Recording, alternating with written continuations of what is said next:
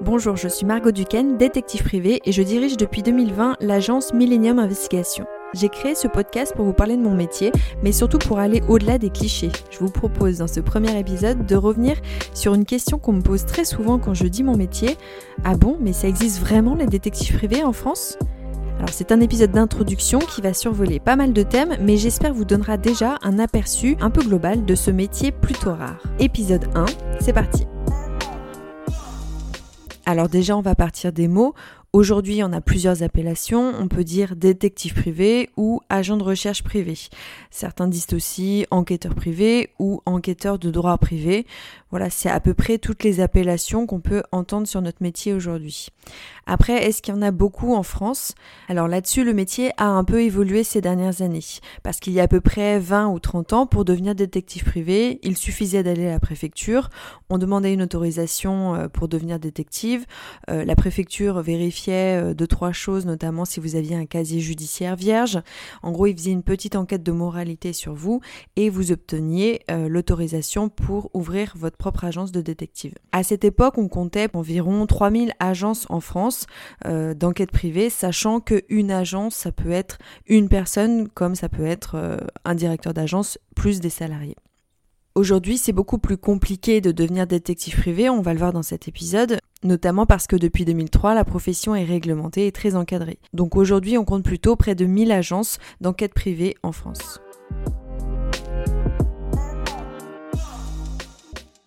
Se demander s'il y a beaucoup de détectives privés, c'est une manière aussi de se demander si beaucoup de gens font appel à des détectives privés. Et là, je vous avoue qu'avant d'arriver vraiment dans le milieu, j'en avais aucune idée personne ne se vante de faire appel à un détective privé. C'est pas quelque chose qu'on dit facilement à ses amis ou à sa famille, euh, parce que souvent ça révèle euh, une partie très intime, soit de sa vie professionnelle ou soit de sa vie euh, privée, dont on n'a pas du tout envie de parler. Parce qu'en général, quand on va voir un détective privé, c'est pas que tout va bien. On va pas annoncer à n'importe qui qu'on fait une enquête d'infidélité sur son mari ou sur sa femme. On va pas dire à n'importe qui, euh, euh, qu'on fait des enquêtes sur euh, ses salariés parce qu'on a l'impression qu'il y a de la marchandise qui est volée. C'est des choses qu'on tait la plupart du temps et qu'on communique uniquement aux professionnels qui sont impliqués dans le dossier.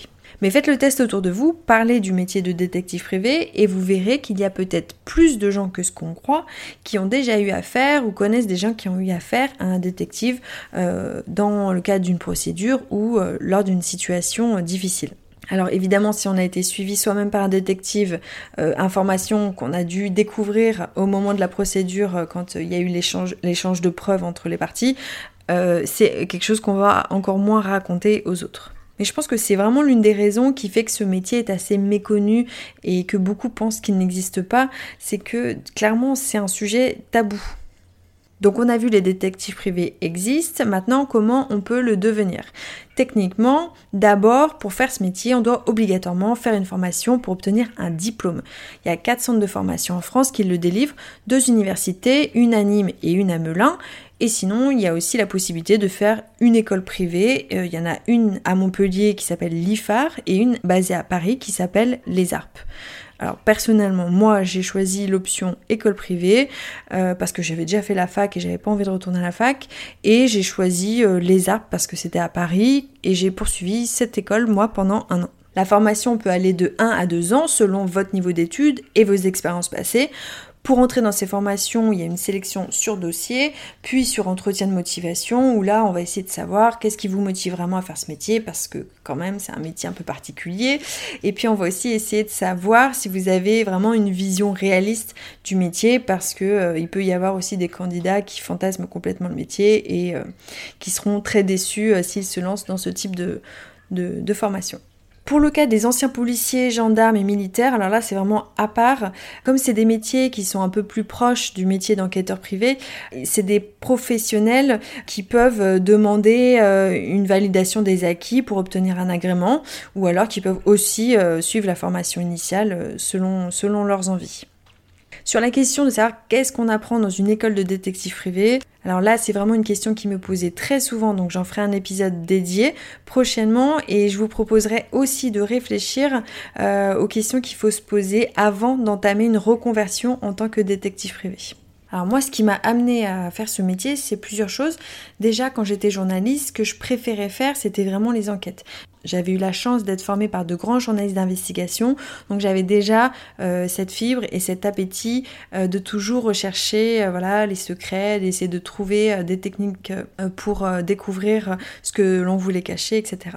Ensuite, j'avais envie de revenir au droit parce que c'était une matière que j'avais fait quand j'étais pendant mes études, pendant ma licence, et j'avais vraiment adoré le droit et j'avais toujours une petite frustration de ne pas avoir poussé un peu plus la question. Alors je m'étais un peu renseignée auprès d'avocats pour savoir euh, euh, s'ils recherchaient pas des fois des enquêteurs, etc. Et en fait, on m'avait dit que souvent ils faisaient appel à des détectives privés. Alors ensuite, j'étais très intéressée depuis des années par le renseignement et à un moment donné, j'en ai eu marre d'écrire des articles dessus avec euh, une espèce de distance et du coup, bah, j'ai eu envie d'en faire mon métier.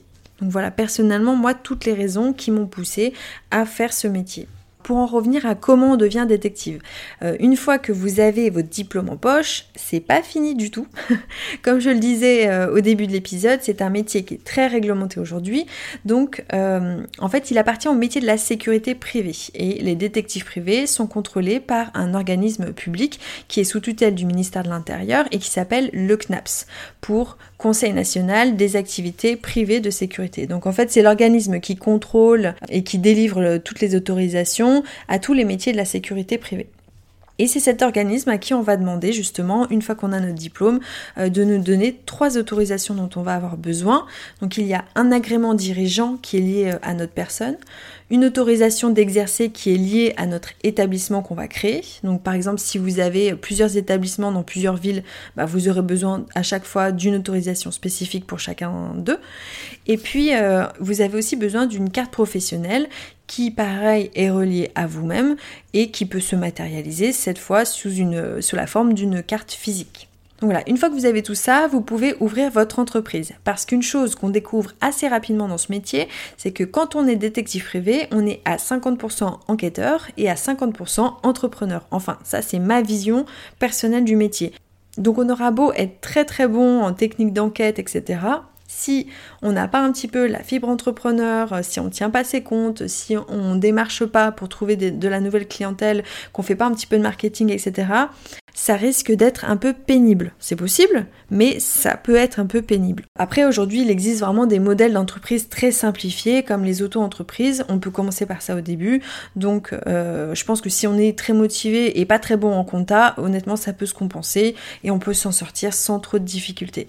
La difficulté, d'ailleurs, c'est même pas tant la gestion de l'entreprise que la recherche des clients. Après, pour la forme de l'entreprise, c'est assez libre, vous pouvez choisir la forme qui vous convient, SAS, EURL, entreprise individuelle, auto-entreprise, seul ou avec des associés. Là, c'est vraiment chacun fait sa propre tambouille en fonction de ses projets, de sa vision, euh, de ce qu'il a envie de développer, etc. Et donc, vous voilà euh, détective privé euh, autorisé à exercer. Comme je vous l'ai dit, le métier de détective privé est réglementé et je vais revenir juste sur quelques points un petit peu importants déjà peut-être vous parler de la loi qui encadre la profession. Donc en fait, notre métier, il est défini par le Code de la sécurité intérieure et c'est l'article L621-1 qui définit le métier d'agent de recherche privée. il dit exactement que c'est la profession libérale qui consiste pour une personne à recueillir, même sans faire état de sa qualité, ni révéler l'objet de sa mission, des informations ou renseignements destinés à des tiers en vue de la défense de leurs intérêts. Donc un, c'est une profession libérale. Euh, deux, euh, elle nous permet de recueillir des informations ou des renseignements sur d'autres personnes. Le point important euh, qui diffère par exemple par rapport à d'autres professions comme les huissiers de justice, c'est que nous, on n'est pas obligé de faire état de notre qualité, c'est-à-dire on n'est pas obligé de dire qu'on est détective privé pendant nos enquêtes. Alors que par exemple, un huissier de justice, il est obligé de se présenter en tant qu'huissier de justice auprès des gens à qui il se présente. Et on n'est pas non plus obligé de révéler l'objet de notre mission. Donc on n'est pas obligé de dire pourquoi on fait ce type de recherche. Et tout ça est légitimé par le fait qu'on défend les intérêts de nos clients. On ne peut pas non plus faire tout et n'importe quoi sous prétexte qu'on défend les intérêts de nos clients. Donc il faut que la mission soit légale, euh, il faut que ce qu'on mette en place euh, soit euh, proportionné par rapport au but poursuivi. Par exemple, vous n'allez pas suivre une personne 24 heures sur 24 pendant 6 mois pour une affaire d'adultère. C'est pas du tout proportionné Ensuite, il faut que ce soit légitime, c'est-à-dire que votre client pourrait être en droit d'aller en justice pour faire valoir ses droits sur ce dossier. Et puis, il y a aussi des principes de loyauté de la preuve, du respect de la vie privée à respecter, etc. Donc tout ça est très encadré par la jurisprudence et dépend aussi du type d'enquête que l'on fait, parce que c'est pas du tout pareil si on travaille en droit civil ou en droit social ou en droit des sociétés ou en droit pénal. Voilà, je passe assez rapidement sur tout ça parce que c'est très complexe et surtout c'est très théorique, mais c'est juste pour vous faire comprendre qu'on ne peut pas faire tout et n'importe quoi sous prétexte qu'on a une carte de détective.